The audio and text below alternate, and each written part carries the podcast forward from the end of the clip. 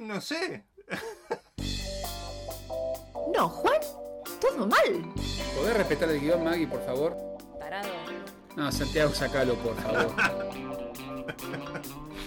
Y bueno, pero será el podcast así, ¿no? Digamos, si nos divertimos nosotros. Mientras sigan facturando. Esto es Hablando Mal y Pronto, un podcast sobre lingüística. Soy María López García. Yo soy Santiago Kalinowski. Y yo soy Juan Eduardo Bonín.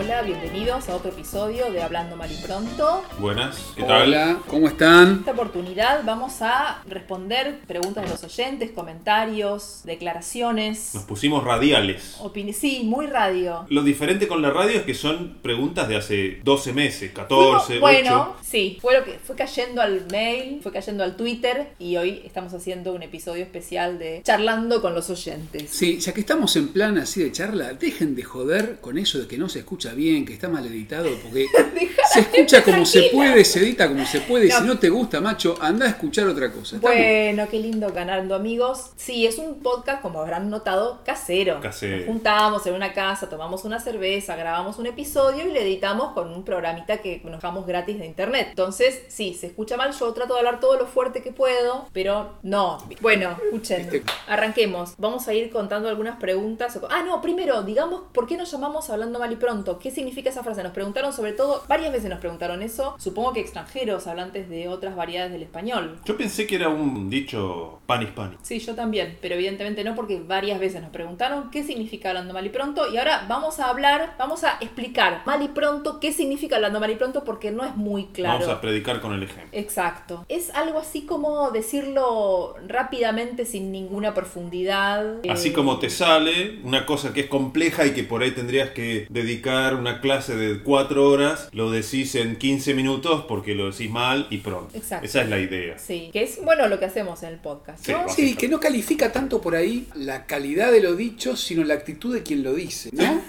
Puede ser. Porque es una forma de decir, bueno, quizás no tengo o el tiempo o la dedicación para hacerlo, pero sí tengo la voluntad. Claro, claro. Y, frente ser. al silencio prefiero Sí, hablar mal y pronto. Adelantarme con una respuesta posible. Sí, está bien. Es también una, es también una, digamos, lo que uno dice mal y pronto es una verdad provisoria también, ¿no? Que yo creo que eso le da como un fundamento un poco más cerca, más epistemológico, porque es decir, bueno, lo que decimos lo decimos sabiendo el carácter contingente de esto que decimos, que Sí. es así por un tiempo. Eso, eso por un lado. Por otro lado tiene un componente ideológico. A ver. Y claro, porque nosotros estamos todo el tiempo hablando acerca de, bueno, acá la lengua está en los hablantes. Y hay todo un juego entonces un poco irónico entre el supuesto, el habla cuida- cuidada, el, el estándar culto, ¿no? Y nosotros estamos hablando de lingüística mal y pronto, también como una manera de separar las aguas, de decir, no es que este es un podcast donde te van a decir a qué palabra le tenés que poner la mayúscula o si solo va con tilde o sin tilde y si la pones sin tilde porque está mal o la pones con tilde te ponemos en rojo. No es ese el espíritu de este podcast. Bueno, claro, que no somos ese tipo de lingüística. Es decir, la lingüística lo que hace es explicar los fenómenos de la lengua en uso y de la filosofía del lenguaje en tal caso. Sí. No, no, estamos, no estamos pensando en un modelo de trabajo de tipo prescriptivo. No, para Es nada. decir, Por ninguno eso- de los tres tenemos ese perfil eh, como profesionales, por tanto, mal podríamos venir acá a Exacto. decirle a la gente cómo tiene que hablar. Y eso también está metido en el nombre, quiero decir. Está ahí jugando en otro. Sí, bueno. Cuestión, eso significa hablando mal y pronto. ¿Les parece si leo las preguntas o los comentarios y vamos teniendo- Haremos lo que podemos. Vamos teniendo algunas preguntas, hay algunas preguntas que son para tres episodios. Ah, bueno, una, nos preguntan siempre por Chomsky, que cuándo vamos a hacer un episodio sobre Chomsky. Sí, por supuesto, tenemos ganas de hacer un episodio sobre Chomsky, pero como no sabemos nada, ninguno de los tres, nuestra idea brillante es Traer a gente que traer sabe. especialistas, entonces probablemente en un par de episodios de la próxima Igual vos tenés un pasado chomskiano, confesá. Tengo, tengo un pasado chomskiano, pero es tan pasado que prefiero traer a alguien que sea de un presente Un chomskiano. Igual, digamos, tampoco es que avanzó tanto en los últimos 10, 15 años. No, bueno. No, digamos. No creo que haya cambiado mucho. Como O sea, principios chiste- y parámetros más o menos sigue. Es como ese chiste sobre la física, ¿viste? Después de Einstein mucho no pasó, digamos. No nos metamos en temas que. en. Yo porque esto lo vi en The Big Man Theory. Estoy citando. Vas hablando mal y pronto que nunca. Bueno, bueno, ahí está. No, está perfecto, perfecto. Paren, otro, una cuestión que quería aclarar, un comentario que nos hicieron que menos mal, porque en un episodio nosotros hablábamos del himno de Río Negro, en el que ese himno, según nosotros, decía, ha dejado atrás el tiempo, ahora marcha rumbo al sol, sobre el alma del Tehuelche puso el sello el español. Ah, y- yo, yo siempre canté en español, porque esto es culpa mía, porque yo soy de Río Negro y yo cantaba el himno de niño en la escuela, cantaba ese himno y siempre canté, puso el, puso el sello en español. Yo pensé que poni- había un sello que estaba escrito en español. la RAE.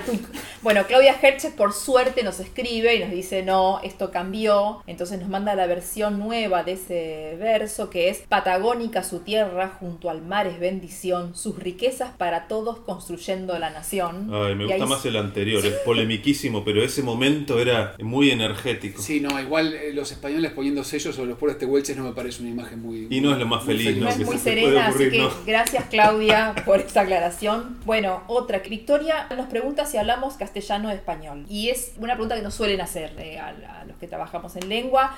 Hay debates muy fogosos, es decir, hay, Sí. hay posiciones muy lo fuertemente... sabré. muy, ah, sí, se discute mucho en la academia este tema. Y no nos dejaron ponerle español al diccionario. Ajá, bueno, ok, yo diría que hagamos, si bien este es uno de los clásicos temas que llevan tres episodios, hagamos un adelantito Un ahora de cómo, como para explicar que en realidad los dos términos son válidos, los dos son correctos y la diferencia son radica- básicamente equivalentes. no son equivalentes, pues no son Básicamente. políticamente Para nosotros sobre todo, para nosotros en América sobre todo. A, a mí me parece que, a ver, con este tipo de cosas, porque lo que estamos preguntándonos acá es cómo nombramos una lengua, ¿no? Y de esto ya le hemos hablado mucho, que es, bueno, nombrar algo es ya hacerlo de, cierto, de cierta posición, ¿no? Adoptando una posición desde la cual lo hace. Y también otra cosa que sabemos es que, claro, no hay posiciones objetivamente verdaderas, objetivamente válidas. Cualquier posición que vos, que vos tomes para nombrar la lengua, y bueno, va a tener algunas ventajas, otras desventajas, tener algunos compromisos o, carecerá de otros. En el caso de español y castellano, claro, habitualmente uno dice, no, claro, no es español porque lo identificamos con el reino de España, ¿no? Entonces, no, somos, no hablamos español, hablamos castellano. Pero claro, lo que no pensamos es que al decir hablamos castellano nos identificamos con el reino de Castilla, que es todavía más chiquito. Sí. Entonces, creo que el origen, yo no sé, no lo tengo tan claro, pero seguro vos, Maggie, sí. Me parece que eh, el origen viene justamente de aquel proceso en el siglo XV, cuando empieza a unificarse el imperio español, donde es la corona de Castilla la que se convierte en cabeza de todo el imperio. Y entonces se identifica de alguna manera lo castellano como el lugar donde reside el poder político y económico con la extensión del imperio de España. Entonces en ese momento es que se, se adopta este término. ¿Es Claro, así? se, se extiende el castellano por sobre las otras variedades romances que había en España, que eran el catalán, el galaico portugués, que después del gallego y el portugués, el astur-leonés, Sí. ¿qué más? Bueno, Bueno, después está el valenciano. el valenciano, exacto. Son las, las que ahora son las otras lenguas de España. Y ese es el primer problema. Vos tenés diferentes, en, en ese momento, dialectos que ahora son lenguas españolas. Y entonces, ¿por qué el castellano se, se identifica como español cuando perfectamente el gallego podría ser español o el catalán podría ser denominado Claro. español? Claro, Entonces, hay, un- hay un proceso de preponderancia militar, económica y política que hizo que... Es un gesto, digamos, profundamente imperialista en el fondo, porque es como si... eh, A veces yo lo comparaba con Canadá. Es como si de repente eh, Quebec,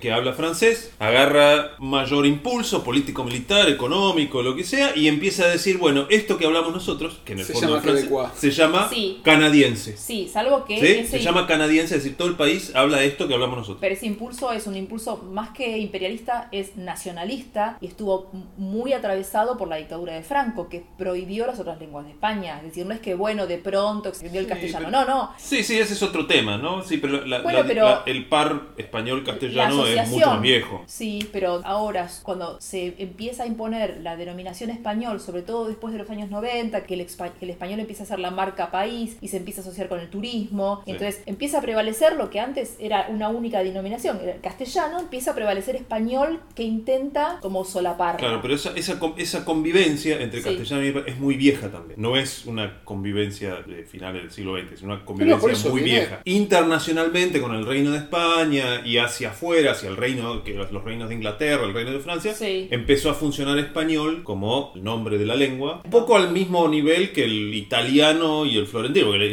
en Italia tenés el mismo problema exactamente, tenés una lengua de una pequeña región que Sí. asume el rol de ser la lengua nacional nacional. y después las otras terminan opacadas. En España tenés como una especie de vigor provincial institucionalizado con, organismos del Estado, con instrumentos gramaticales, con diccionarios, el diccionario de las distintas lenguas, academias de la lengua gallega, montón de cosas que hace que las denominaciones de, de las lenguas provinciales tengan mucha más visibilidad. Sí. Y ahí es donde tiene más sentido la, la diferencia entre castellano y esas otras lenguas. Fuera de la península, para mí son básicamente equivalentes. Solo que, como nos pasó a nosotros, con un gran trabajo que hizo la editorial, con el diccionario, no quisieron usar el nombre español porque eso les parecía que era arrodillarse al imperialismo. Y eso es una, una postura que a nosotros nos parecía errada, porque si lo que nosotros necesitamos es que pase con la palabra español lo mismo que pasó con la palabra inglés, que nadie te- Sí, igual tiene el mismo... el- si un español de la península ibérica elige denominar a la lengua español o castellano, está activando memorias discursivas distintas. En la península, En sí. la península, la posición política, cuando alguien denomina la lengua de un modo u otro, Sí. mientras que en América, nosotros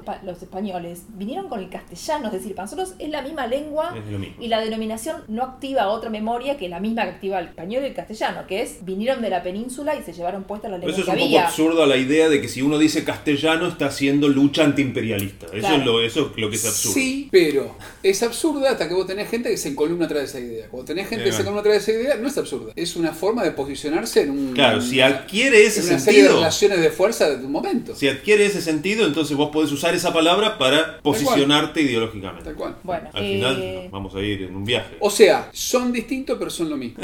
Sobre todo en América. Claro. El diccionario que publica el Estado español en la Real Academia Española se llamó de la lengua castellana hasta el año 1925 y luego de ese momento se empezó a llamar de la lengua española. Jamás se llamó DRAE, que es como le dice todo el mundo, por otro lado. Sí, y en Argentina al menos, la materia en la escuela se llamó castellano, Sí. hasta que apareció todo este nuevo impulso de, de la lengua española, de España marca país, Sí. apareció la denominación español, paralelamente la materia se empezó a llamar prácticas del lenguaje, con lo cual nos, nos sacamos ese problema Nos sacamos de el encima. nombre de encima. Y dejamos de enseñar. ¿Qué es lo que hace el Todo, diccionario? castellano, español, lo que El fuera. diccionario, tradicionalmente, el diccionario de la Academia Argentina de Letras nunca le dio nombre a la lengua. Es muy hábil eso, de no nombrar para no tener problemas. Y lo cual tiene otros, tiene otros bemoles, digamos así, pero antes se llamaba Diccionario del Habla y después se pasó a llamar Diccionario de la Lengua. y tuvieron esa famosa edición Diccionario de lo que ya sabés. Bueno, paren. Otra pregunta. Nos preguntan por el antilenguaje. Dice, me quedé pensando, cito textual, me quedé pensando también si se podría mencionar algo del antilenguaje y la discriminación lingüística. Creo que son dos cosas distintas. Discriminación La- le hemos dado parejo acá en este. Sí, a mí me parece que Prohibiciones. está, claro, a ver, una cosa que, que venimos hablando y que para nosotros es como bastante importante es esta idea de que la lengua, más allá de lo que uno dice, dice cosas sobre uno, ¿no? Que es la famosa frase de, de Sí. Rodrigo, soy cordobés y ando sin documentos porque llevo el acento de Córdoba capital. Es decir, no hace falta que yo diga que soy cordobés, Ya está. sino que al hablar se nota Sí. que lo soy.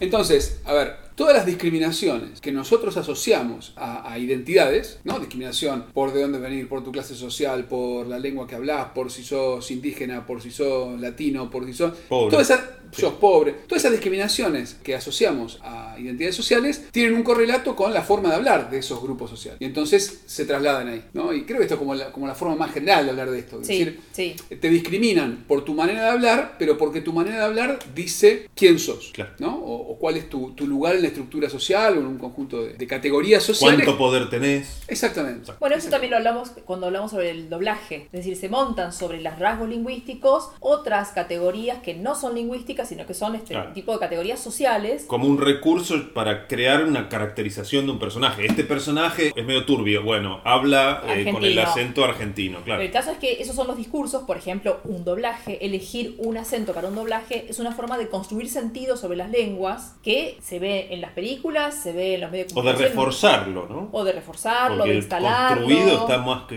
No, bueno, pero se van construyendo así. Entonces, digamos, a veces lo reforzas y a veces lo estás construyendo. El caso es ese, que, los, que son discursos que circulan acerca de la lengua. Y lo del antilenguaje a mí me tiene perplejo. Bueno, el antilenguaje, tuvimos que. ¿Cómo era la, la oyente que nos hizo la pregunta? Victoria. Victoria, te agradecemos muchísimo porque nos hiciste buscar cosas que no sabíamos. El concepto de antilenguaje, aparentemente es un concepto que, que lo nombra por primera vez Michael Halliday, el amigo Halliday, el lingüista de la lingüística sistémico funcional, británico, en un artículo del año 75. Y mm, aparentemente con ese término se refiere a formas de habla propias de ciertos grupos que son marginales o que de alguna manera son, eh, sí, como marginales marginales o antisociales o grupos marginalizados. Típicamente los, los ejemplos que encontramos son ejemplos de habla del delito, ¿no? de crimen. Hay ejemplos de, del slang victoriano, del habla de los mafiosos en Italia, de la mafia italiana en Estados Unidos. Y pensando un poco, y creo que incluso en Wikipedia aparecía como antilenguaje el lunfardo, cosa Sí. que si habrán escuchado al amigo Oscar Conde, habrán aprendido que no es así, no no era un antilenguaje. ¿no? Es decir, no era, un, no era un código hecho para evitar que los que no formaban parte de ese, de ese grupo, de esa tribu, de esa comunidad, eh, no los comprendieran. Sí, era un, sociolecto, es decir, era forma Claro. de hablar de una clase. O sea que los primeros estudiosos, esto lo habrán visto en el, en el- en el- El episodio el de- sí. los primeros estudiosos eran todos canas y entonces había un sesgo ahí muy Claro, potente. Pero no es, el lunfardo no es un antilenguaje. Y Pero, ah, no, no, sí. no, lo que dijiste, que quería, quería que lo repitieras, por favor. ¿Qué? Lo del tema del antilenguaje, anticomunicación. Ah, no, no, pensaba por qué lo llamaban antilenguaje, qué lógica tenía eso, y para mí tiene que ver con el hecho de que se suele entender el lenguaje como la comunicación, como que la, la primera razón del lenguaje es comunicar, y por lo tanto, si un lenguaje intenta que no se comprenda la comunicación, que no llegue a otros la comunicación, bueno, Bueno, pero que- que la lógica. Es las dos cosas, ¿no? Porque a algunos tiene que llegar y a la mayoría no tiene que llegar. Bueno, pero es como un código cifrado, es cripto Sí, pero- lenguaje. Me gusta, me gusta esta idea porque no es solo, no es solo como, como código que vos tenés que, que codificar y decodificar, sino que por un lado te sirve para comunicar y para incomunicar.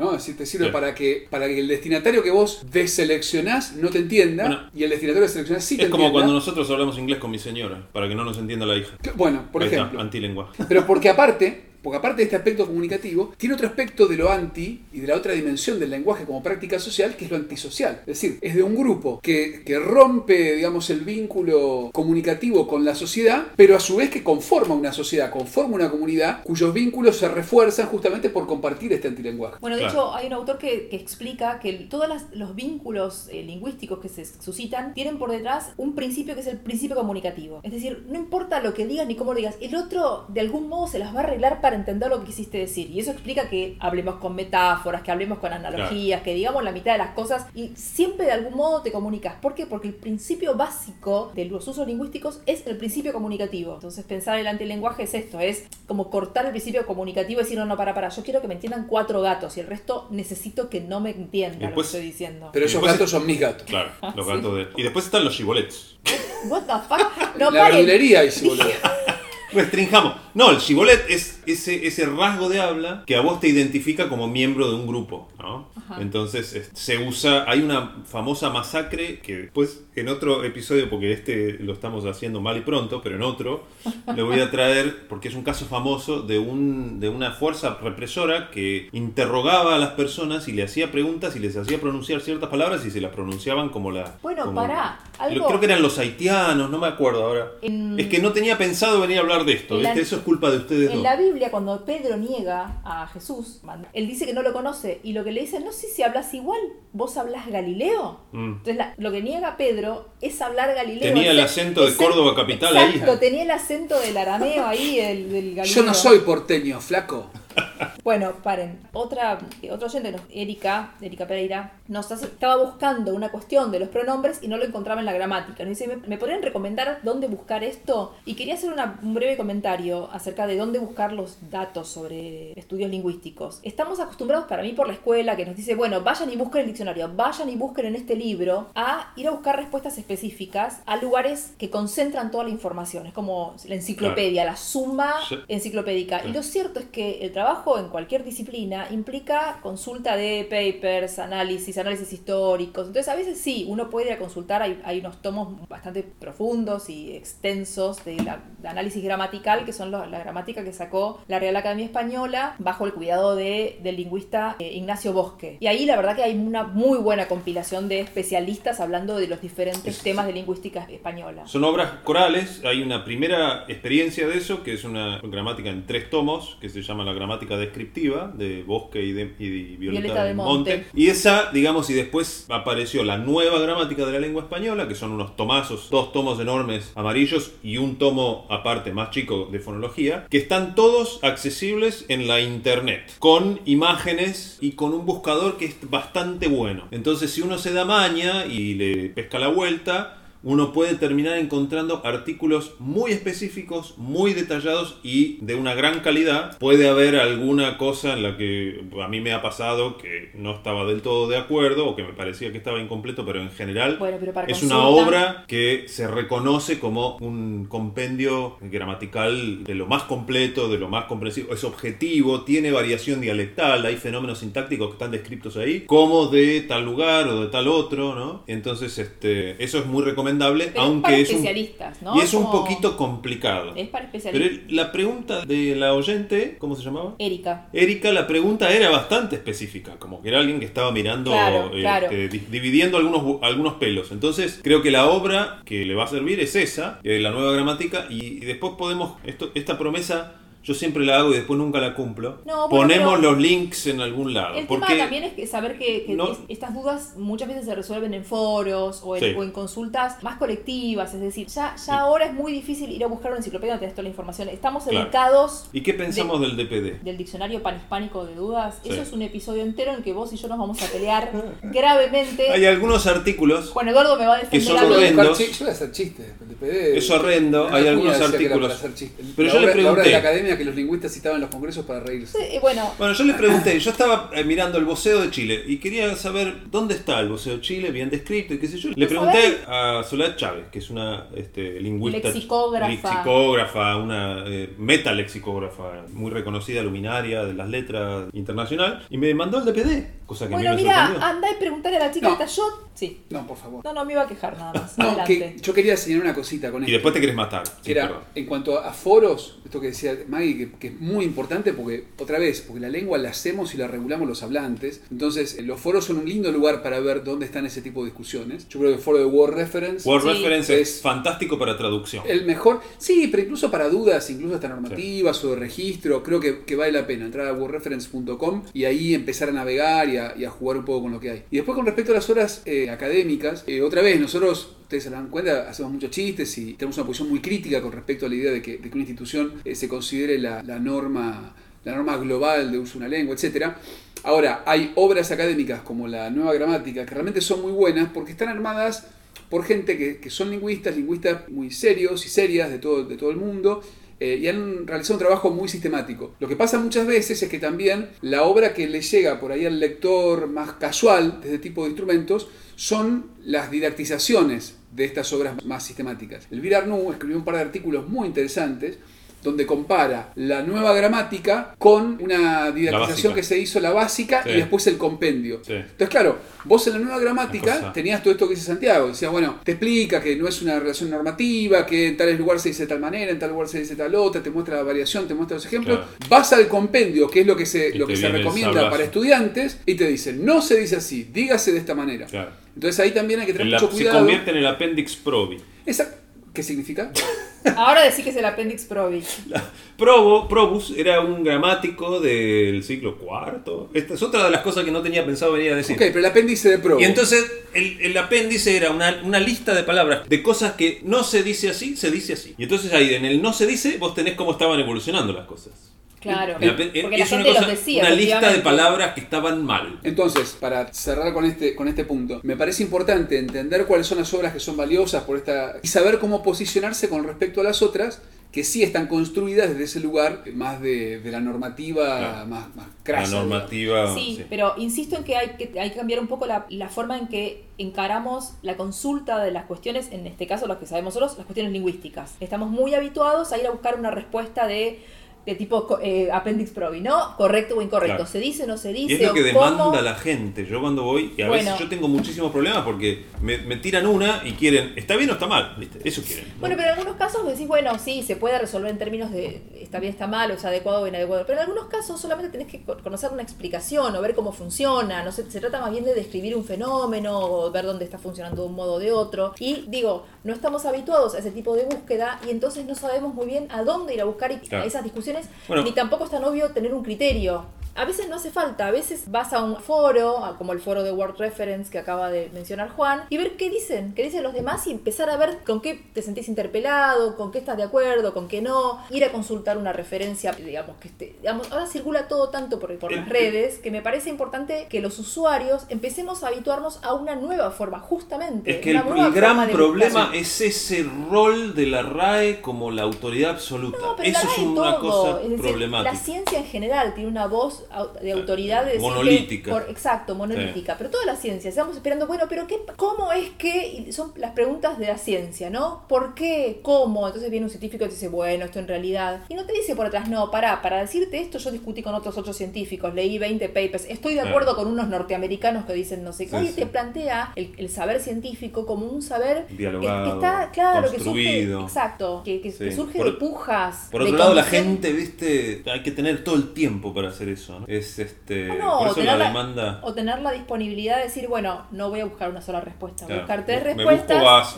y- veo qué hago con esa información. El problema de la RAE, ya que estamos, es que es un poco como la iglesia católica, ¿viste? Que vos tenés lo que son de ultraderecha, son unos y después tenés los progres de adentro de la es una es una institución vieja, compleja, con mucha gente adentro que tiene corrientes, entonces no es lo mismo lo que decíamos el, el diccionario panhispánico de dudas que te viene todo marcado con asterisco rojo, todo lo que no se puede decir y muchas veces lo que está marcado con asterisco rojo es como lo digo yo todos los días, digamos, como de joder. Y después tenés la otra corriente mucho más científica que dio productos como la gramática descriptiva, la nueva gramática. Entonces es difícil para la gente ubicar a esa institución dado que es una institución medio como esquizofrénica. Personalidades múltiples. Bueno, por eso digo, hay que generar espacios de construcción de saber y de posicionamientos de quienes buscan un poco más distanciados respecto a esas herramientas Sí, sí. de búsqueda, de fu- fuentes de saber y construir en la lectura de diferentes voces, construir esa respuesta que una necesita. Es decir, lleva tiempo y lleva formación, pero creo que ese es el camino para ir saliendo de esas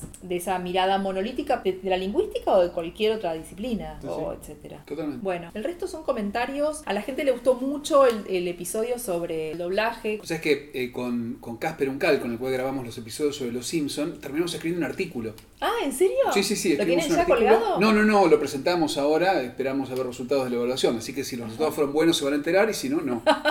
Quedará. Bueno, hasta acá son las preguntas que nos hicieron. ¿Esperamos para la próxima? No había comentarios, no decían cosas lindas. Sí, nos dicen cosas maravillosas, se quejan de que nos escuchan mal y... de- Y también nos bardean, ¿o no? Eh, no, no, es lindo. Está bueno lo que nos dicen los oyentes. Gente que se. Una cosa que me encanta que me dicen todos, no sé si a ustedes le dicen también. Los escucho y me voy peleando mientras los voy escuchando. me Ah, eso me encanta, eso me encanta. Y tengo ganas de alguna vez hacer un vivo. Sería un vivo eh, con vasos de cerveza, pero tratemos de que, de que por si revoleamos, que sean de plástico los vasos. Claro, ahí está. Bueno, eso, que estamos por acá, nos encanta recibir mensajes y comentarios. Tarde Bueno, pero seguro respondemos. Si quieren hacer una pregunta y no tienen apuro, acá estamos. Chau. Vale. Y hasta el año que viene, Hasta el año que viene, es verdad. está, esto es todo. Esto ha sido casi todo. temporada Claro, tenés- 3. Ahí veo que tenés puesto el arbolito y las luces. Todo, ya está, ya está, nos vamos. Ya veo que hacemos todo esto y sale en enero, el 30 de enero. Chau, chicos. Adiós.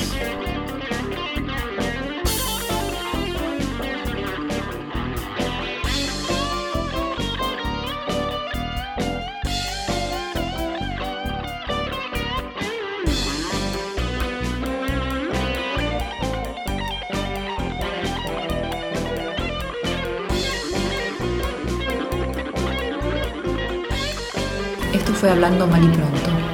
Nuestro mail es maliprontopodcast.gmail.com y en Twitter estamos en arroba maliprontopod. Nuestro tema musical es el cuarteto de los hermanos Lowenstein de La Sincrónica Parlante. Che, les tengo una mala noticia. Me parece que este episodio del podcast tampoco nos va a servir para un choto.